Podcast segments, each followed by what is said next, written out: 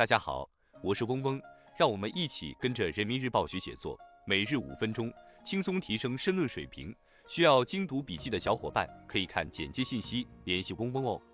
今天我们精读的题目是传承技艺促振兴，来源于人民日报二零二四年二月二十九日的评论员观察部分，作者是周珊珊。文章的主题是乡村振兴和技艺传承，挖掘培育乡村各类技能人才，既是技能型社会建设的重要内容，也是推动乡村全面振兴的重要抓手。以下是文章全部内容。河北省滦平县如意家园小区丁海燕家一派热闹景象。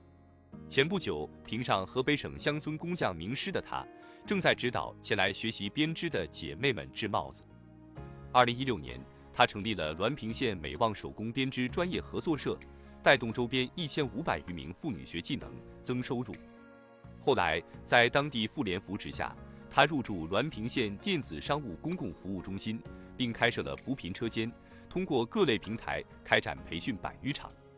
放眼广袤农村大地，无数个像丁海燕一样的乡村工匠扎根乡土，传承技艺，拓宽了当地群众的增收渠道。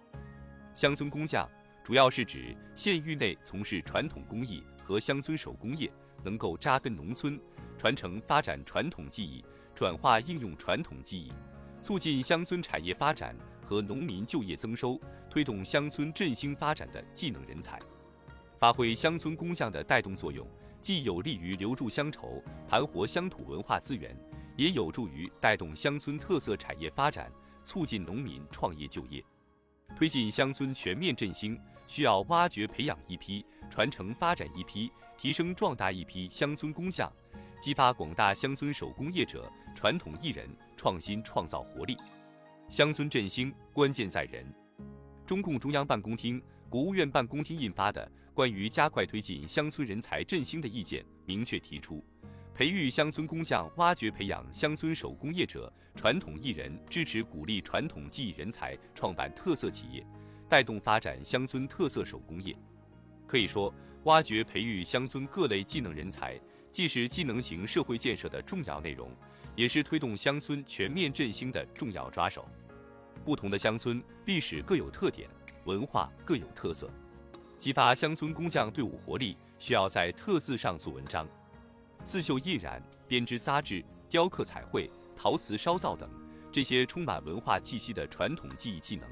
也是许多地区具有代表性和吸引力的特色标识。杨云东是广西柳州市三江侗族自治县的一名古建筑营造技艺非遗传承人，十三岁就开始学习古建筑修缮、古村落保护等技艺。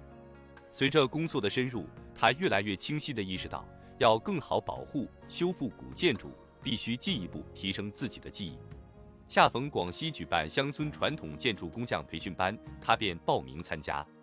通过参加培训学习，他增进了对桂北民居大木构造、营造技艺和时代特征的了解，加深了对桂北民居价值判断、保护修复理念和原则的全面认识。立足本土资源，结合当地实际，挖掘传统工艺，才能更好培养技艺精湛。带动产业发展能力强的乡村工匠，在乡村发展不容易，长期坚守更不容易。做好保障，完善乡村工匠评价体系，不断增加乡村工匠的职业认同感和归属感十分重要。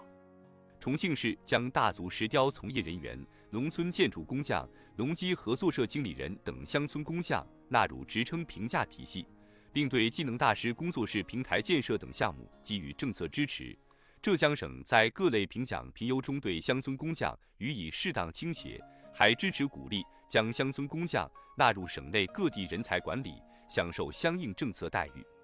从实践来看，营造尊重劳动、尊重人才、尊重创造的良好环境，就能更好激发乡村工匠内生动力，吸引更多年轻人加入，推动乡村工匠人才队伍不断壮大。习近平总书记指出。中国是现代化，既要有城市的现代化，又要有农业农村现代化。蓝图激发昂扬干劲，乡村涌动蓬勃生机。相信随着培育机制的不断完善，活跃在广袤山乡的乡村工匠将带着一项项独具特色、承载文化、带动产业的传统技艺，为推进乡村全面振兴、农业农村现代化做出更大贡献。以上是今日精读的全部内容了，感谢大家的收听。今天我们的精读就到这里结束了，十分感谢大家的收听。本文因编辑发布有所删改，如需获取完整版高清内容，可添加嗡嗡获取。日拱一卒，功不唐捐。希望大家继续坚持学习，你我终将拥有美好的未来，加油哦！